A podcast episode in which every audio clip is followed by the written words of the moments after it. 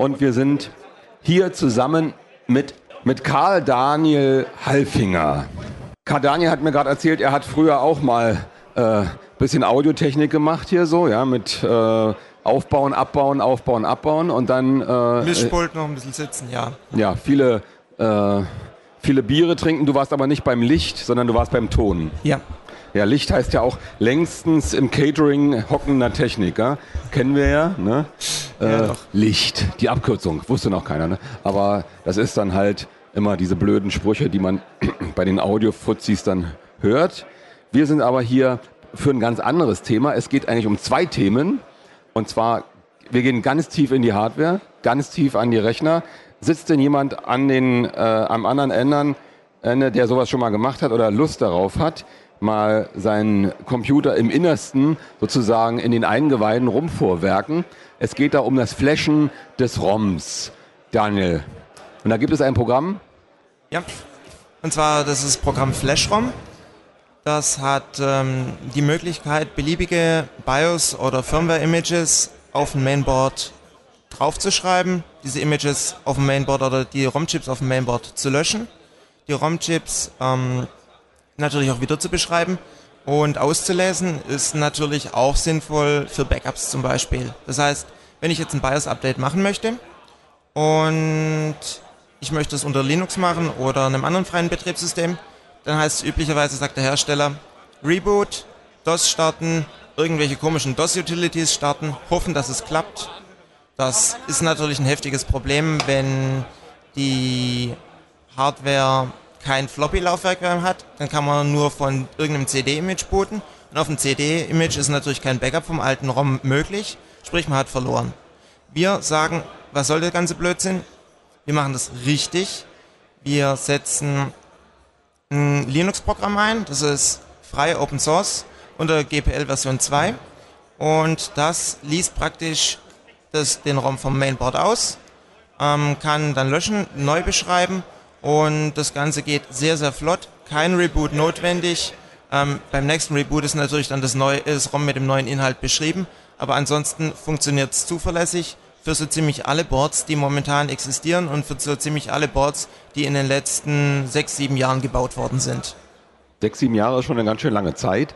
Äh, es betrifft aber nicht nur Desktop-PC, sondern auch äh, Laptops, ja? Ja, wir können auch natürlich Laptops neu flashen. Ähm, Laptops werden allerdings nicht empfohlen, dass man sie neu flasht. Man kann sie gerne auslesen, äh, auch eine Analyse vom Flash-Chip machen. Das ist alles ungefährlich. Aber Laptops haben den Nachteil, dass meistens der Flash-Chip irgendwo fest verlötet ist. Das heißt, wenn was schief geht, ähm, hat man ein kleines Problem und muss löten. Und oftmals ist auch der Flash-Chip unzugänglich. Das Problem existiert natürlich nicht nur bei Flash-ROM, sondern auch bei den ganzen Tools vom Hersteller. Von daher ist man mit Flash-ROM da nicht schlechter dran. Aber allgemein sind BIOS-Updates bei Notebooks gefährlich. Gut, nur nochmal als Hinweis. Ne? Was ist auf dem Flash-Chip gespeichert, fragt hier jemand. Ähm, auf dem Flash-Chip, äh, auf dem Mainboard ist das klassische BIOS, wie wir es kennen, also Basic Input-Output System, das die Initialisierung macht. Auf x86 PCs muss das den Prozessor initialisieren, muss RAM initialisieren. Das ist eine interessante äh, Sache. Die meisten Leute denken, naja gut, RAM funktioniert immer. Stimmt gar nicht. Man muss erstmal nur mit Registern arbeiten, mit Prozessorregistern und dann äh, die richtigen Parameter für die RAM-Ansteuerung berechnen, bevor man RAM anschalten kann. Das heißt, am Anfang programmiert man im Prinzip ohne RAM, ohne Stack, keine Funktion aufrufen, alles nur mit Jumps. Wunderbar. Also, aber auch nicht nur direkte, sondern auch indirekte Jumps, oder was? Ja, indirekte Jumps sind natürlich möglich, solange man sich ähm, auf die Register beziehen kann, die einen indirekten Jump ermöglichen. Oder man tauscht die Register mal aus in, ins Schattenregister, da hat man nochmal was zu tun. Ne? Ja, richtig, aber ähm, wie gesagt, Stack gibt's nicht, RAM gibt's nicht. Auch. Ach, Stack gibt's gar nicht. Ja, super. Nee, Stack ist nicht und deswegen natürlich auch keine Calls möglich, beziehungsweise man kann einen Call durchführen, aber man kann halt nicht zurückspringen. Und das macht ihr äh, alles jetzt mit diesem Flash-Programm? Da könnt Äh, ihr. nein, also wir mit dem Flash-Programm schreiben wir im Prinzip nur ein fertiges ähm, ROM-Image in den Flash-EEPROM auf dem Mainboard Ja. oder lesen den aus. Und das kann jedes beliebige BIOS sein. Ähm, was auch noch sehr, sehr wichtig ist, ist, wir können Cross-Flashing machen. Es gibt Hersteller, die stellen zwei Mainboards her. Sind hardwaremäßig identisch, haben unterschiedliche Software, also unterschiedliches BIOS. Das eine BIOS kann weniger, das andere BIOS ist so ein Tuner-BIOS. Das Board ist natürlich viel teurer.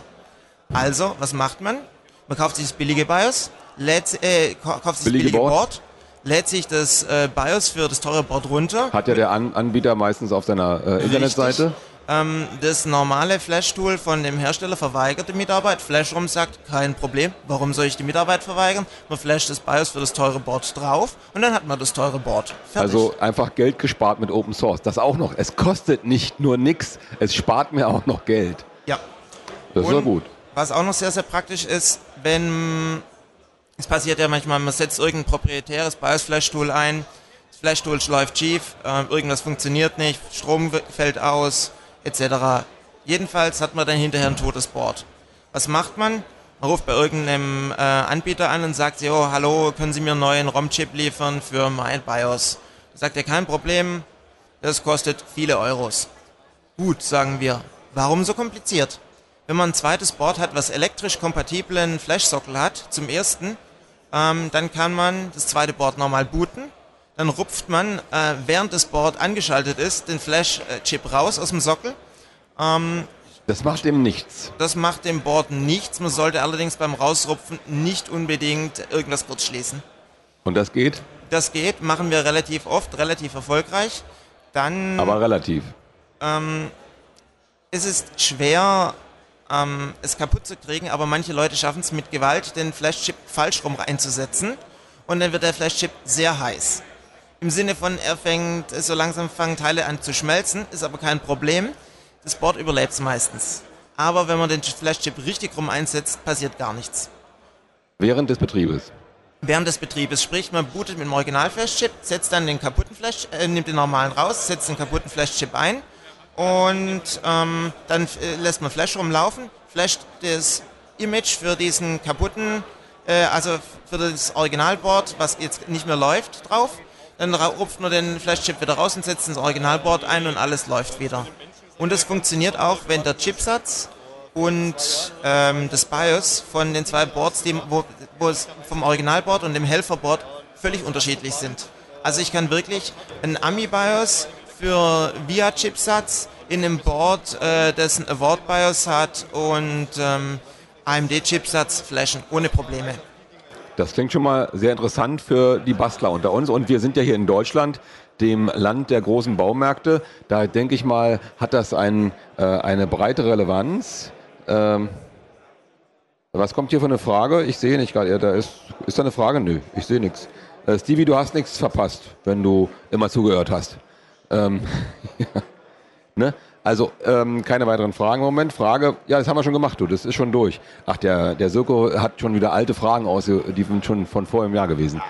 Ähm, okay, jetzt Gibt es dann eine kleine Hilfe? Manchmal gibt es ja so Werkzeuge. Habt ihr da Werkzeuge, um den, den Flashraum rauszuholen? Gibt es sowas äh, im einschlägigen Fachhandel zu kaufen? Ja, gibt es diese Werkzeuge zu kaufen, sind halbwegs bezahlbar. Einziges Problem, die sind fast alle billig, schlecht und äh, verkratzen alle mögliches Board und äh, manche von den Werkzeugen sprengen auch den Sockel. Wir haben eine Alternative. Ja. Ähm, sehr, sehr low-tech, absolut low-cost es gibt ja diese schönen ähm, Pins für Pinwände mit ja. diesen dicken Kunststoffköpfen. Einfach den, ähm, den, die Nadel heiß machen, bis der Kunststoff außenrum ein bisschen schmilzt, Nadel rausziehen, ähm, dann ähm, unten die Unterseite von diesem ähm, Pin einschmieren mit Sekundenkleber, oben auf den Flashchip drauf, warten bis fest sitzt und dann einfach rausrupfen. Sehr angenehm, sehr einfach, schnell, billig. Also die ganz alte Variante aus der Chipindustrie, Bonden heißt das ja da, oder wenn ich da so ein, ähm, so ein Chip einbringe in ein Gehäuse, dann machen die das nicht anders, die kleben das ja auch rein, ne? Ja. Äh, an so einen kleinen, aber die haben keinen Sekundenkleber, sondern geht, der wird wieder gelöst, wenn er rüberkommt. Ne? Der wird ja nicht mit ähm, Unterdruck oder so ähm, in den Chip reinge, also in das Gehäuse reingesetzt, sondern mit so einem kleinen Mini-Kleber. Und ja, dann ist das so eine ähnliche Variante, wie ihr das macht. Ähm, also, liebe Zuhörer, Flash-ROM zu reparieren ist gar kein Problem. Wenn ihr also Boards habt von euren Kollegen, die alle sagen, das muss ich wegschmeißen, habe ich gerade erst gekauft, sagt ihr, kein Problem, ich ent entsorge das für euch. Ähm, das kostet 10 Euro Entsorgungskosten, dann habt ihr noch den Klebstoff für die Pins mit inklusive und ihr könnt euch super teure Boards für kleines Geld besorgen. So, so, so klingt das jetzt jedenfalls. Ja, richtig. Und es gibt noch einen weiteren Vorteil. Ähm ich kenne jemand, der hat ein Cluster mit 1024 Knoten äh, neues BIOS flashen müssen. Der Hersteller hat gesagt, kein Problem, pro Knoten 30 Sekunden und bitte schließen Sie eine Tastatur und einen Monitor an. Nun ja, Ja, und ähm, bei 1024 ähm, Computern, wenn man das Ganze jeweils umschalten muss, selbst wenn man Keyboard, Maus äh, und Videoswitcher hat, kommt man trotzdem ungefähr bei einer Minute pro Board raus. Ähm, 1024 Minuten sind kein Spaß. So, Insbesondere, wenn man den Bildschirm noch umstecken muss, dann. ja richtig, aber mit diesen ähm, äh, KVM-Switchern geht es noch. So, und dann hat derjenige gesagt, kein Problem, er verwendet Flash-ROM. Flash-ROM kann er auf jedem Board gleichzeitig laufen lassen. Keine Konsole notwendig, da loggt man sich einfach per SSH ein und lässt Flash-ROM laufen. Und Flash-ROM ist auch ein bisschen schneller als die klassischen Flash-Tools. Das heißt, er hatte den kompletten Cluster in 20 Sekunden geflasht. Das ist sehr okay. Also 1024 ähm, Knoten in 20 Sekunden, das macht grob 20 Millisekunden je Knoten. Also, liebe äh, Admins da draußen, das ist doch mal ein Tipp für, eine für einen freien Tag. Ihr sagt eurem Chef, ihr müsst 1024 Knoten flashen. Das kostet äh, pro Knoten halt äh, zwei Minuten, sagen wir mal. Und ihr müsstet heute den Tag frei kriegen. Ja, dann macht ihr die Sache mit den 20 Millisekunden und geht einfach an den Strand. Heute bei dem Wetter ist das eine gute Empfehlung, würde ich sagen. Allerdings. Das wäre, ist doch mal wieder noch ein hilfreicher Tipp. Du bringst hier uns ja bares Geld ein und Freizeit dazu. Das klingt schon gut. Die meisten ROMs sind doch fest mit dem Board verlötet, wird hier geschrieben. Ich kenne das gar nicht mehr so. Gibt es die noch so fest verlötet? Nein, es ist ein Kostenpunkt. Ähm, so ein Sockel kostet Geld. Ähm, in Notebooks ist es fast immer fest verlötet. Okay, das ist eine Platzfrage. Ja, das ist auch eine Platzfrage. Ähm, fest verlötet sind auch eher billige Boards. Ähm, die meisten Boards mit parallelen Flash-Chips, da sage ich nachher noch ein bisschen was dazu, ähm, da ist gesockelt. Die seriellen Flash-Chips, die so langsam in Mode kommen, da ist es häufiger gelötet. Der Vorteil von diesen gelöteten Flash-Chips ist, dass man da dann oftmals einen Override machen kann und praktisch, wenn man richtig, wenn man die Drähte in, in die richtige Position bringt, kann man praktisch von extern flashen. Das geht. Nicht schön, aber möglich. Notfalls nimmt man einfach einen existierenden Flash-Chip, lötet einen einzigen Pin äh, von dem alten Flash-Chip weg, äh, konnektiert den neuen Flash-Chip äh, obendrauf praktisch, schließt äh, den einen Pin, den man original beim originalen Chip weggelötet hat, da schließt man stattdessen einen neuen an und dann kann man praktisch einmal von einem frisch geflashten Chip booten und äh, hinterher lötet man das alte Pin wieder runter und ein Pin löten ist auch noch wesentlich handhabbarer als zum Beispiel bei parallelen Flash-Chips äh, ähm, 32 Pins löten. Ja, das ist äh, aber noch eine andere Sache. Ihr könntet zum Beispiel äh, zu mir kommen in einen Reflow-Lötkurs, ähm, denn die ganzen Dinger kann man ja mit Reflow-Löting ganz gut aus. Ähm, rausbringen. Das ist dann mit so, mit so einer kleinen Nadel, die ist äh, ja wie so, ein, wie so eine äh, ja, es gab ja früher diese Spiele, womit, wo man immer, ähm, das kann ich gar nicht erklären, wie das geht. Ne? Es ist also eine Nadel, die ist keine Nadel, sondern äh, eine Schleife. Und mit dieser Schleife kann man eine ganze Seite eines solchen Chips mit einmal erwärmen und so kriegt man den Chip dann auch raus. Hm, wäre noch die andere Variante, wenn man keinen anderen Chip zur Hand hat, den kann man dann äh, locker in ein anderes vorhandenes Board einsetzen und dann hat man das auch gelöst, das Thema mit den aufgelöteten äh, Flash-ROMs. Ja. Habt ihr schon Reflow-Löting gemacht? Macht ihr sowas? Ähm, wir haben einige Leute, die äh, im Team die Hardware designen und die haben natürlich auch die entsprechenden Tools und die modden auch natürlich Mainboards äh, bis zum geht nicht mehr mit teilweise zweite Flash-Chips zum direkt umschalten mit Schalter on Board. Ah, ja. Also da lässt sich einige Mainboards haben noch ein bisschen Platz oben drauf, dass man da tatsächlich noch was zusammenlöten kann. Also Leute, da gibt es viel zu tun für die Handwerker unter euch. Jetzt kommen wir noch zum nächsten Thema. Das war also das einfache Flashen rein raus, war das. Äh, Jetzt gibt es aber äh, raus, rauf, runter, rein, würde ich sagen. Ne? Also ihr haut das eine ähm, BIOS aus dem Chip raus, moddet es und packt dann euer BIOS rein. Und das ist dann womit zu machen? Ja, das ist dann das Coreboot-Projekt. Das Coreboot-Projekt hat den, das Ziel, ähm, das BIOS oder EFI oder wie auch immer man es jetzt gerade heutzutage nennt, äh, zu ersetzen durch eine freie Implementierung. Das heißt zwar immer, dass EFI Open Source sei, aber das ist nicht ehrlich. Es EFI ist das Benutzerinterface mehr oder weniger Open Source, aber der Kern, der wirklich die Hardware-Initialisierung macht, ist absolut Closed Source. Und da gibt es auch auf absehbare Zeit wird es da nichts geben, was sich da ändert. Und wir sagen einfach, wir wollen alles komplett, ähm, von Power On bis zum Bootloader wollen wir komplett freie Software haben. Und schnell soll es auch sein, zuverlässig vielleicht noch, ein paar andere Features auch noch und ja, das geht. Mit dem Coreboot-Projekt machen wir das. Wir haben da im Prinzip das Coreboot wird ausgeführt in dem Moment, wo der Computer angeschaltet wird. Auf x86 läuft es so: Computer wird angeschaltet, dann ähm, holt sich der Prozessor ein paar Instruktionen aus dem ROM.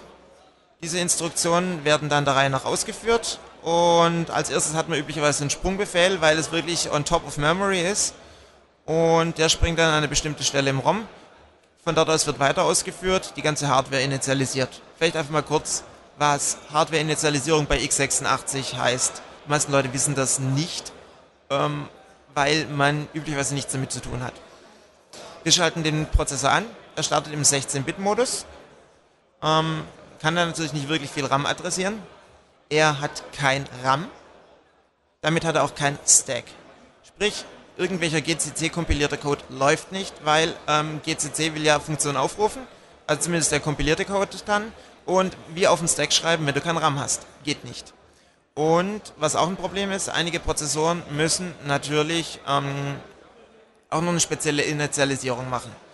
Wir äh, und die klassischen BIOS-Hersteller machen das alles komplett in 16-Bit-Code, ähm, arbeiten ohne RAM. Das heißt, es ist dann einfach irgendwelche Assembler-Blöcke, die mit GoTos bzw. mit Jump-Befehlen äh, miteinander verbunden werden. Das ist eine absolut hässliche Sache. Um die ROMs zu bauen, braucht man dann irgendwelche Microsoft äh, Assembler Tools, die seit vielleicht zehn Jahren nicht mehr erhältlich sind. Die muss man dann irgendwo auftreiben und dann kann man sich einen ROM zusammenlinken. Das ist eine Katastrophe. Wir haben gesagt, wir wollen C-Code. Wir wollen. Ich habe noch so eine ROM-Codiermaschine im Keller bei mir. Ja, doch. Und wir haben gesagt, wir wollen C-Code, wir wollen verständlichen Code. Der Code ähm, soll auch für den Benutzer nutzbarer sein. Und wir wollen in 32-Bit-Modus arbeiten. Schließlich, meine Güte, wir haben heutzutage 64-Bit-Rechner, da wäre es doch wenigstens sinnvoll, man würde mal im 32-Bit-Modus starten. Gut, also, was haben wir gemacht? Es gibt da ein wunderschönes Feature, das heißt Cache as RAM. Und damit kann man im Prinzip den L1-Cache auf dem Prozessor als Pseudo-RAM nutzen.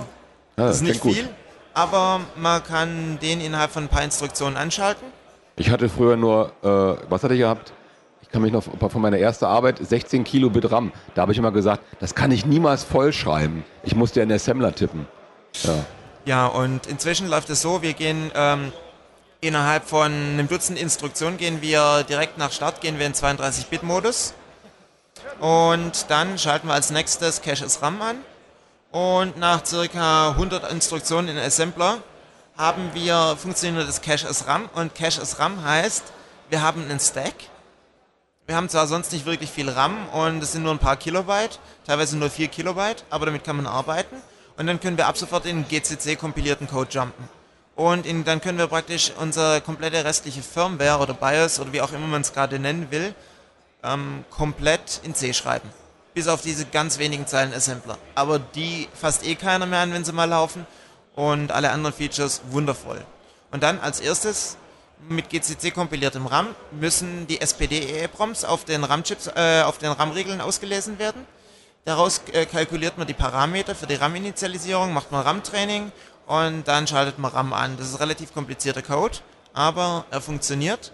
Und dann muss äh, als nächstes PCI-Bus initialisiert werden. Wir müssen die äh, Microcode-Updates für den Prozessor laden.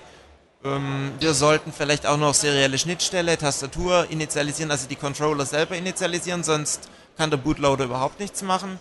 Und noch irgendwelche Option-ROMs, zum Beispiel die ROMs auf der VGA-Karte in irgendwelchen SCSI-Controller oder so ausführen. Das klingt ganz schön viel, was so ein Rechner beim Booten macht. Da weiß man auch, warum das so lange dauert, wenn so ein Rechner bootet. Aber nun habt ihr diese Zeit, die so ein Rechner normalerweise braucht, um zu booten, um diese ganzen vielen Dinge, die du gerade erzählt hast, auszuführen, doch verkürzt. Ja, und zwar, mm, wir kennen natürlich die klassischen BIOS, man schaltet die Kiste an, dann wartet man, macht es irgendwann wartet man und wartet man, kommt irgendwelche Diagnosen in Nachrichten, dann kommt irgendwann Scanning for IDE-Devices, warten, warten, warten. Irgendwann nach 20 bis 30 Sekunden hat man einen Bootloader. Das ist mit Verlaub peinlich. Es geht schneller. Wir können die komplette Initialisierung ähm, bis zum Bootloader je nach Board irgendwas inzwischen 500 Millisekunden und 2 Sekunden machen. Das heißt, zwei Sekunden nach dem Anschalten sitzen wir dann in Philo, das ist sowas ähnliches wie Lilo, oder in Group 2, oder wir können auch zwei Sekunden nach dem Anschalten oder auch äh, ein bisschen früher, je nachdem wie lange es dauert, auch gerne direkt auf den Linux-Kernel springen. Sprich, wir können einen Bootloader komplett vermeiden. Das klingt schon mal sehr spannend, jedenfalls für diejenigen, die ihren Rechner ständig neu starten müssen, aus welchen Gründen auch immer, weil sie Entwicklung haben oder weil sie irgendwas testen müssen. Äh, warum muss man eigentlich so einen Rechner dann so oft starten? Wir haben ja kein Windows. Ja gut, und da kommt jetzt äh, die interessante Frage. Dazu gibt es eine interessante Antwort. In dem Moment, wo man nicht mehr, mh, hm, sagen wir mal, 30 Sekunden wartet, bis das Betriebssystem gestartet wird und dann nochmal genauso lange wartet, mindestens bis man eine grafische Oberfläche hat, ähm, wenn man da nicht mehr so lange warten muss, sondern wenn man sagt, grafische Oberfläche nach sieben Sekunden, das haben wir auch schon gehabt, haben dann einfach einen Linux-Kernel, einen X-Server, alles noch in ROM mit reingepackt und dann nach sieben Sekunden ein laufähiges X. Dann fährt man auf mal geschwind die Kiste runter, wenn man in ähm, einen Kaffee trinken geht oder so, spart Strom. Und wenn man nicht warten muss, meine Güte, ich schalte das Ding an, bis ich, bis ich vom, äh, von der Hand, mit der Hand vom Powerknopf wieder weg bin und an der Tastatur äh, ist das Ding bereits hochgefahren spart, äh, spart Strom, ist bequem und es ist Öko. Öko, aha. Also ähm, hier hinten gibt es ja auch so einen Stand, die machen OpenT oder die machen da Öko-PCs oder so. Haben die das von euch da drauf? Wisst ihr das? Ähm, üblicherweise ähm, wüssten wir es, wenn sie es hätten. Meistens Aha. ist aber das Problem, dass die gar nicht wissen, dass wir existieren und dass es so cool geht. Ah ja, deswegen versuchen wir das mal hier so ein bisschen in die Welt zu schreien. Es gibt also äh, hier war die Frage, da hat einer nicht ganz bis von Anfang an gehört. Ja, es, das erste Tool hieß FlashROM. Damit kann man also auslesen, wieder einschreiben in den ROM, wenn man mal einen kaputten ROM hat auf einem teuren Board. Oder man nimmt ein billiges Board und äh, flasht ein teures, ähm, ein teures BIOS da drauf. Da macht man auf einem billigen Board ein teures Board, wie geht wir gehört haben. Ja, geht natürlich nur, wenn äh, die Boards äh, hardwaremäßig Wenn die Boards hardwaremäßig gleich sind, okay. Ja, aber das ist ja, habe ich schon ein paar Mal gesehen, dass das so ist. Ähm, Okay, und das zweite war jetzt, wie wir gerade gehört haben, Coreboot und das gibt es bei www.coreboot.org. Das hat man hier gerade im Channel gelesen und da äh, kann man sein eigenes BIOS zusammenbasteln, inklusive Linux-Kernel einfach unten rein und schon hat man, wie du sagst, nach sieben Sekunden die grafische Oberfläche. Ja. Das ist äh, interessant für diejenigen, die zum Beispiel unterm Dach arbeiten, während der Mittagspause alle Rechner mal schnell ausmachen dann durchziehen im Sommer und äh, oder äh, das ist billiger als ein neues Dach mit guter äh, Isolation. Auf jeden Fall. Würde ich sagen. Das wäre so mal äh, meine Gedanken dabei, die ich hätte. Ähm, ja, das ist eine gute Idee, sagt einer. Der hat ein schlecht gedämpftes Dach hier. Ne? Jetzt, jetzt gibt es noch eine Frage. Ich kenne das Problem. Du arbeitest auch unterm Dach. Ja. Äh, kann ich dir nachher mal ein paar gute Tipps geben äh, für Isolation? Da braucht man bei maximaler Sonneneinstrahlung zwölf Stunden, um durchzuheizen, die, das Dach. Also du bist immer kühl da oben. Äh, super Sache. Wo gibt es denn eine Liste dieser Boards, die man verbessern kann? Gibt es sowas? Verbessern kann im Sinne von äh, Support dafür implementieren oder verbessern im Sinne von, äh, es existiert schon Core Boot Support für das Board und man will es vollends perfektionieren? Ja, gute Frage. Äh, wurde also die Frage mit einer Frage beantwortet. Ich glaube, es war das zweite. Es gibt also so ein teures Board und äh, er will sich ein billiges kaufen und es aufpeppen. Hm, okay, gut. Also geht natürlich, wenn wir, wenn Coreboot schon auf dem Ding läuft, ist es im Prinzip so, dass es relativ gut läuft. Also wir releasen diese Ports im Prinzip, wenn man sagt, es kann, ein Entwickler kann gut damit arbeiten. Und wenn man jetzt natürlich sagt, hey, ich habe voll das coole neue Board, es ist schön, schnell und aber leider kein Coreboot drauf und Coreboot wird auch nicht unterstützt, dann ist die einfachste Möglichkeit, es zu unterstützen, bei uns entweder im IRC-Channel ähm, oder auf der Mailingliste nachzufragen, zu sagen, Jungs, ich habe dieses und jenes Board, ähm, bitte sagt mir, kann ich das supporten? Und dann sagen wir, hm, ja, lass mal gucken. Was wir brauchen von den Leuten, die es wissen wollen, ist ähm, wir brauchen LSPCI äh, mit Full Verbosity, Numeric und also im Prinzip LSPCI minus VV NNXXX. Kann man auch gerne nochmal nachlesen auf der Corporate Homepage. Also mehr braucht ihr gar nicht. Und dann, wissen wir, dann sehen wir zumindest, haben wir eine Chance, das Board zu supporten ah, oder ja. ist der Chipsatz gar nicht supported. Mhm. Und äh, von dort aus kann man dann weiterarbeiten. Und was relativ gut unterstützt sind, sind im Moment AMD Geode Embedded Boards, aber nachdem der Zuhörer ja jetzt eher High-End wollte, hm, können wir zum Beispiel von Gigabyte das M57 SLI, Enforce 5 Chipsatz, AMD Board, ähm, es ist schön, es wird sehr gut unterstützt und bootet auch sehr schnell. Und da haben wir halt auch gerade unter anderem dann ein ROM-Image, was in diesen sieben Sekunden oder auch sechs Sekunden, je nachdem, äh, wenn man fragt, ähm, bis in X bootet. Also nach dem Anschalten. Das ist inklusive Bootloader, inklusive äh, Kernel hochfahren etc. Klingt gut. Äh, also für alle Leute mit einer hitzigen Dachwohnung wäre das mal so ein Tipp. Das Modding dieses äh, Ganzen kann aber noch weitergehen. Ihr könnt ja da äh, noch ganz andere Features reinbauen. Du hast da so eine Liste von zehn Killer-Features, hast du gesagt. Ja. Äh, ja, dann würde ich doch mal dich bitten, diese vorzutragen, damit die Hörer das hier mal zu Gehör bekommen. Ja gut, um ehrlich zu sein, ähm, zehn Killer-Features ist nicht ganz ehrlich, es sind mehr. Aber ähm, vielleicht einfach mal die Top 10. Du bist ja also, ein richtiger Werbefachmann. Nicht wirklich, ich bin Entwickler. Ähm, das erste ist, wir können als sogenannte Payload, das ist das, was von Coreboot gestartet wird, nachdem die Hardware initialisiert ist, können wir sehr, sehr viele Dinge einsetzen. Wir können Memtest, und zwar dieses klassische Memtest 86 oder Memtest 86 Plus, also einen echten Speichertester, nicht nur dieses, wir zählen hoch und sagen, das Speicher ist in Ordnung. Memtest einsetzen als Payload. Wir können so ziemlich jedes freie Betriebssystem einsetzen als Payload, ähm, solange das keine BIOS-Calls braucht. Also wir können OpenSolaris ins ROM, ähm, eine modifizierte Version davon ins ROM stopfen wir können ähm, BSDs ins ROM stopfen, wir können Linux ins ROM stopfen, wir können auch als Payload Open Firmware nehmen, für diejenigen, die unbedingt sich äh, mit Open Firmware befassen wollen. Nichts gegen Open Firmware, aber es ist auf x86 eher wenig verbreitet. Wir können ja ähm, ein Tetris-Klon im ROM haben. Der funktioniert übrigens sogar selbst, wenn die RAM-Riegel rausgenommen sind. Weil mit diesem Cache als RAM-Feature braucht es nicht, braucht nicht sehr viel RAM. Das heißt, rupft, rupft deinen RAM raus, Festplatte raus, rupft alles raus und spielt Tetris. Das ist äh, eine beeindruckende Demo. Dann ähm, nächstes ähm, Killer-Feature ist Festplatte kaputt, Netzwerkkarte kaputt, ähm, USB kaputt. Ähm, das Einzige, was noch funktioniert, ist die PS2-Tastatur. Was macht man mit so einem Board für die Diagnose? Habe ich einfach. immer weggeschmissen. Hm, nicht unbedingt. Man kann zumindest mal, ähm, wenn man einen Kernel im, einen Linux-Kernel im ROM hat, dann äh, oder eine Diagnosesoftware im ROM hat, als entsprechende Payload sich was ausgesucht hat, dann kann man zum Beispiel dann über einen Serienport, über Xmode im Download, kann man sich dann irgendwie sich mehr oder weniger ein Root-File-System mounten, kann eine volle Diagnose durchführen. Das ist sehr, sehr praktisch. Gut, wenn jetzt alles, alle Peripheriegeräte kaputt sind, wirklich, schmeißt das Board. Aber wenn nur ein Teil kaputt ist, dann kann man immer über die anderen Peripheriegeräte, die noch funktionieren, vollends ein System booten und dann Diagnose machen. Gut, nächstes. Ähm, Festplatte kaputt, Floppy kaputt, äh, ähm, von USB booten ist irgendwie nichts, was man machen will. Ähm, wenn, solange die Netzwerkkarte noch funktioniert, kann man natürlich, äh, wenn im ROM ein Linux mit einem SSH-Server ist, kann man sich dann per SSH mehr oder weniger in die Firmware einloggen und kann dann die Diagnose machen. Braucht man nicht mal eine Grafikkarte, also Grafikkarte futsch und trotzdem Diagnose möglich. Sehr praktisch. Dann nächstes, Sicherheit gegen Viren und Malware. Ähm, ich sage immer, wenn ich weiß, was im ROM ist, dann äh, habe ich eine etwas höhere Sicherheit, als wenn ich mich darauf verlassen muss, dass es, was im ROM ist, korrekt ist.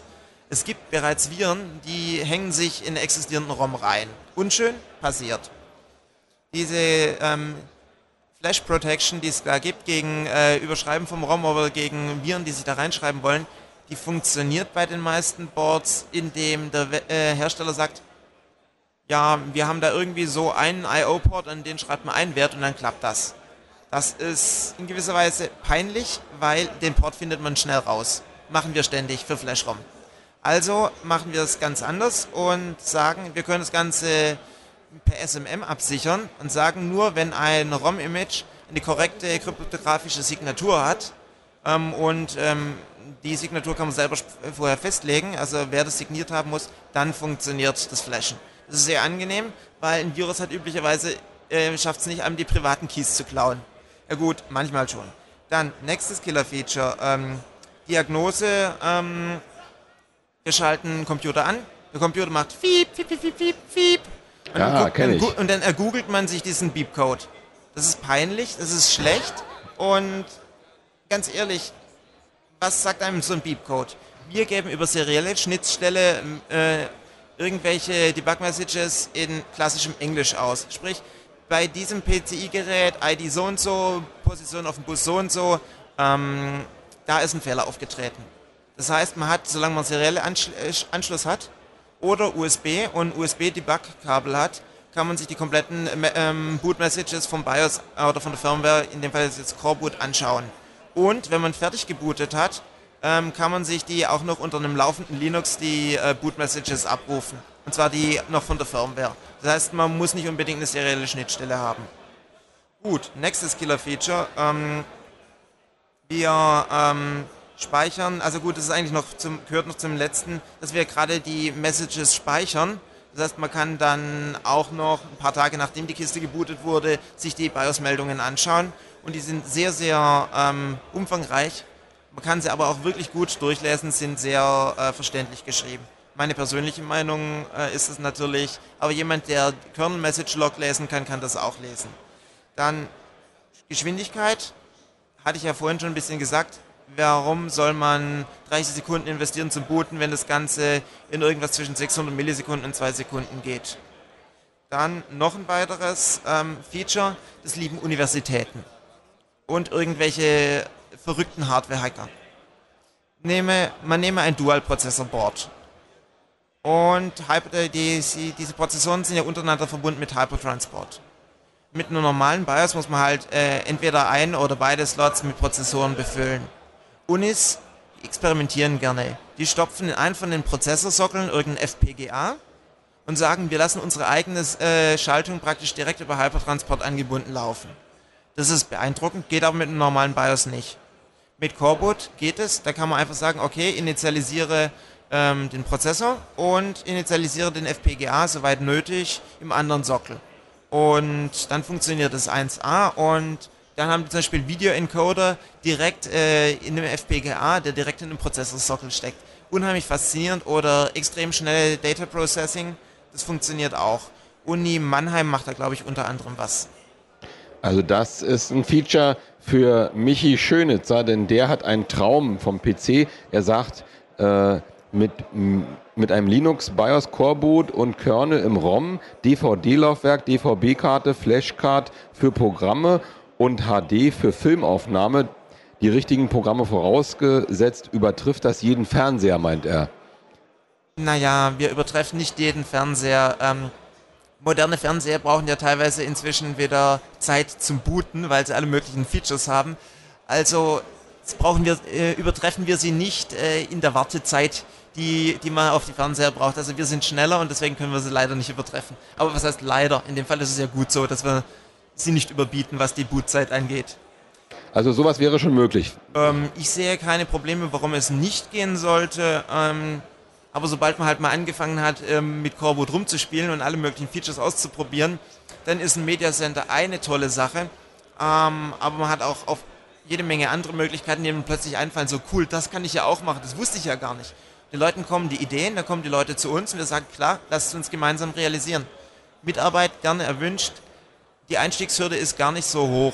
Man kann zum Beispiel, wenn man sagt, ich habe keine Hardware, ähm, auf der ich das ausprobieren will oder ausprobieren kann, kann man das Ganze auch mit diesem Q-Emo, mit diesem Maschinenemulator, kann man auch Coreboot testen, rumprobieren, Features ausprobieren, sich ein bisschen mit dem Code bekannt machen und das Ganze ist natürlich dann risikolos.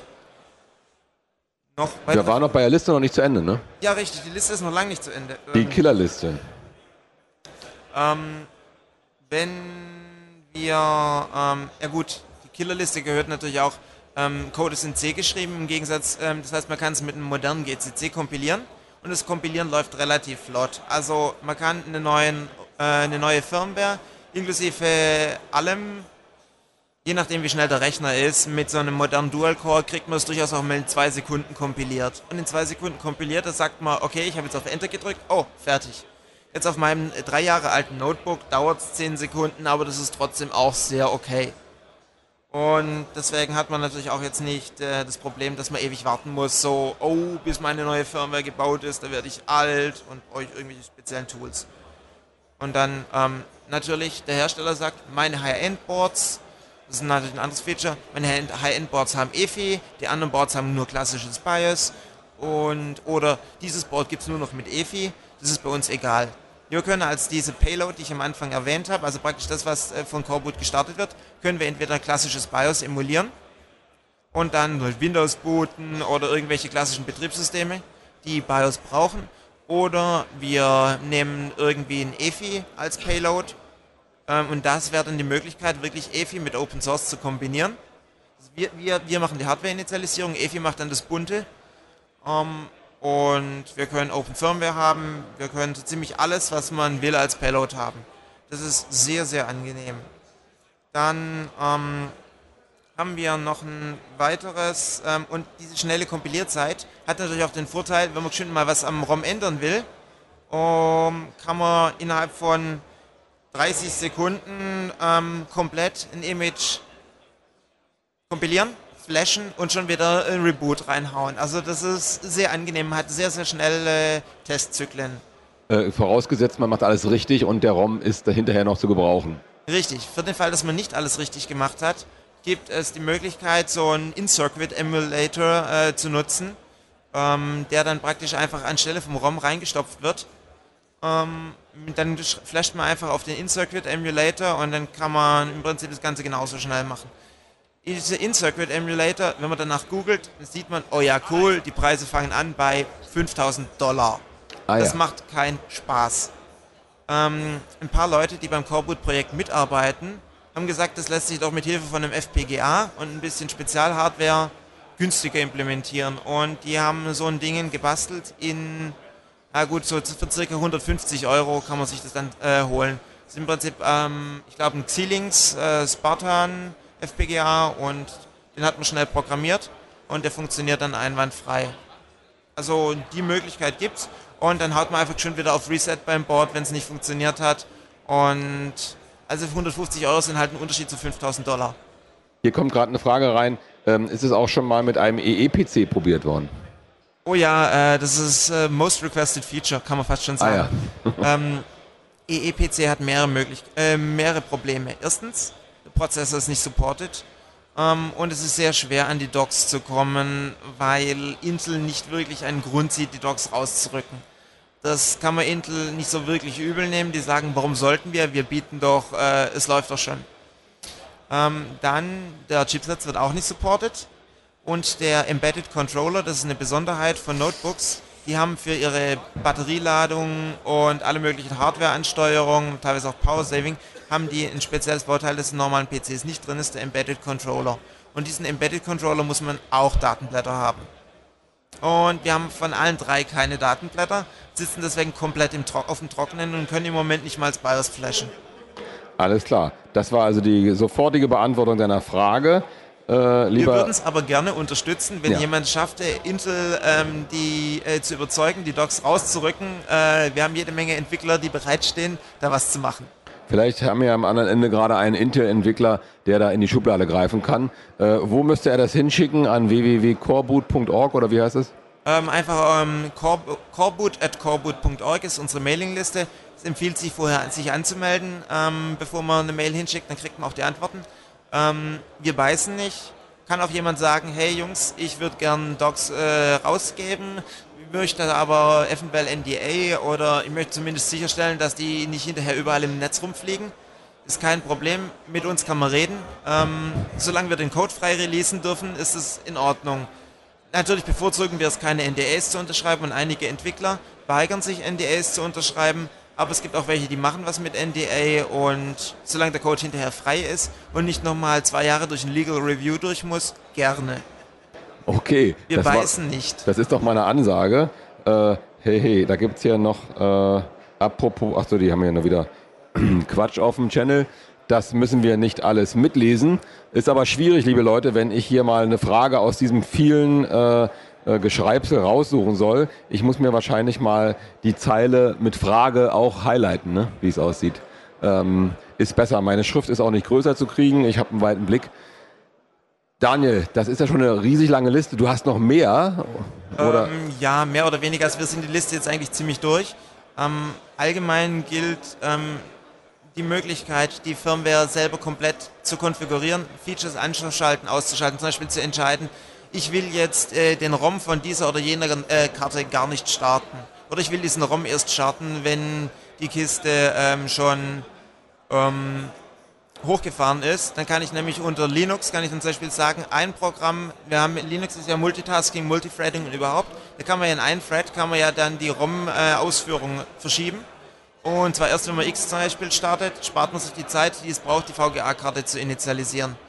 Ähm, man kann auch solche Sachen machen wie Recovery, ähm, man hat äh, den ROM halb kaputt geflasht und hat nur einen Teil geflasht. Mit Coreboot gibt es eine Möglichkeit, zum Beispiel über die serielle Schnittstelle äh, den Rest vom ROM nachzuladen und äh, dann zu sagen, okay, ähm, shit happens, aber wir können recovern. Und jetzt vielleicht nochmal eine kleine Demo, das ist natürlich jetzt für die Zuhörer ein bisschen frustrierend, weil aber sie nichts sehen. Der Daniel wird es sozusagen ähm, kommentieren, was er da tut. Jo. Und wir haben noch vorher, bevor du das machst, ähm, eine Frage, die hier ganz zu Anfang auch mal kam, zwar hier schon irgendwie beantwortet wurde, aber doch nicht wirklich. Wie groß sind die derzeitigen ROMs, die in den Kisten stecken?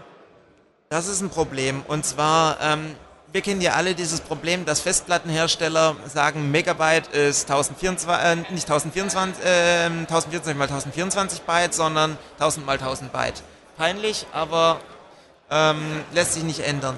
Bei den ROMs ist die Sache wesentlich schlimmer. Die geben nämlich immer ein Megabit an und schreiben aber MB und die ganzen Leute denken, es sind Megabyte. Die klassischen ROMs heutzutage sind ähm, 4 Megabit, also 512 Kilobyte groß oder kleiner.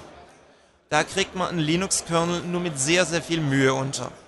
Ähm, selbst wenn man den gut komprimiert ist, mit 512 Kilobyte wenig zu holen. Es geht, aber es macht keinen Spaß.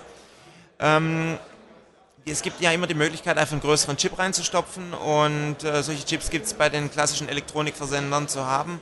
Und dann kann man, also in den 1 Megabyte Chip kriegt man einen Linux-Kernel rein und kriegt noch äh, eine Init-RD rein und noch vielleicht BusyBox. Das sind dann die 8 Megabit Chips. Das sind dann die 8 Megabit Chips. Und das sind ja. im Moment die größten, die es gibt, ne, oder? Gibt es noch größere? Nee, ähm, die größten, die man kriegt, ohne gute Kontakte zu haben, sind ähm, 32 Megabit, also 4 Megabyte. Ähm, die sind nicht ganz billig, äh, nicht überall zu haben, aber man kriegt sie prinzipiell. Die, in die kann man dann zum Beispiel auch noch einen X-Server reinstopfen und da haben wir dann die, gerade diese 6 bis 7 Sekunden vom Anschalten bis laufender X-Server gemacht. Alternativ ähm, kann man bei den neuen seriellen Flash-Typen, da gibt es äh, schon 8 Megabyte große, also 64 Megabit große ROMs, gibt es bereits zu kaufen.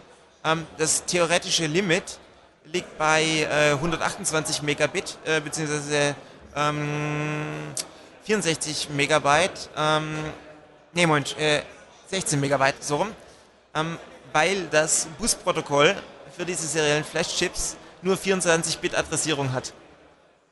Warum okay, sich da jetzt, jemand entscheidet? Jetzt Ahnung. noch schnell äh, die Demo und Richtig. dann müssen wir durch, weil der nächste Interviewgast wartet schon. Alles klar. Also wir haben ein Konfigurationssystem in dem neuen Coreboot Version 3. Das ist vom Linux-Kernel übernommen. Das heißt, man startet einfach Make Menu Config, klickt sich da durch, was will ich haben, wählt das Mainboard aus. Ich wähle jetzt einfach mal emuliert aus, wähle aus QEMU, ähm, sage Exit, Exit, speichern und startet kompilieren. Einen Moment. Wir warten. Und Fertig. Hat jetzt 8,1 Sekunden gebraucht, das Ding zu kompilieren. Drei Jahre altes Laptop. Drei Jahre alter Laptop, ähm, läuft gerade im Power Safe Modus, also auch extra lahm. Und jetzt starten wir das Ganze noch kurz in QEMO und ich starte jetzt und es ist jetzt gebootet. Okay, also äh, die, es war eine Sekunde oder sowas, ja? Ja, so circa.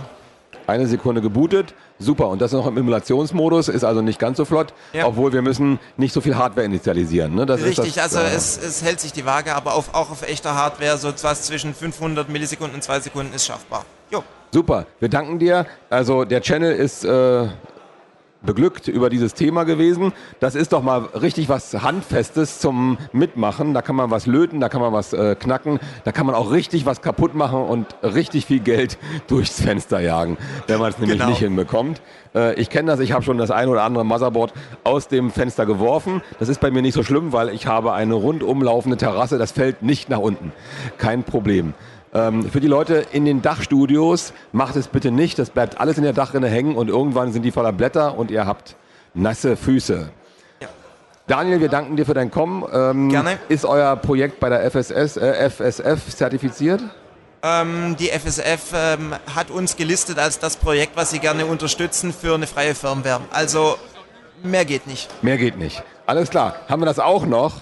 Äh, nein, Hacks, wir wollen heute nicht die Frage stellen, wie sprichst du Linux aus? Aber für dich, Hacks, machen wir das. Die Frage kam gestern, haben wir nämlich immer gefragt, äh, how do you pronouncing Linux?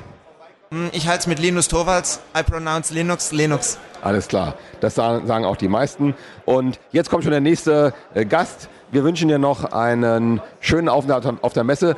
Viele, viele tolle Hacks und tolle Flashs. Dankeschön. Und ich ermutige nur die Leute, kommt zu uns auf die Mailingliste oder in den IRC-Channel. Wir fressen euch nicht.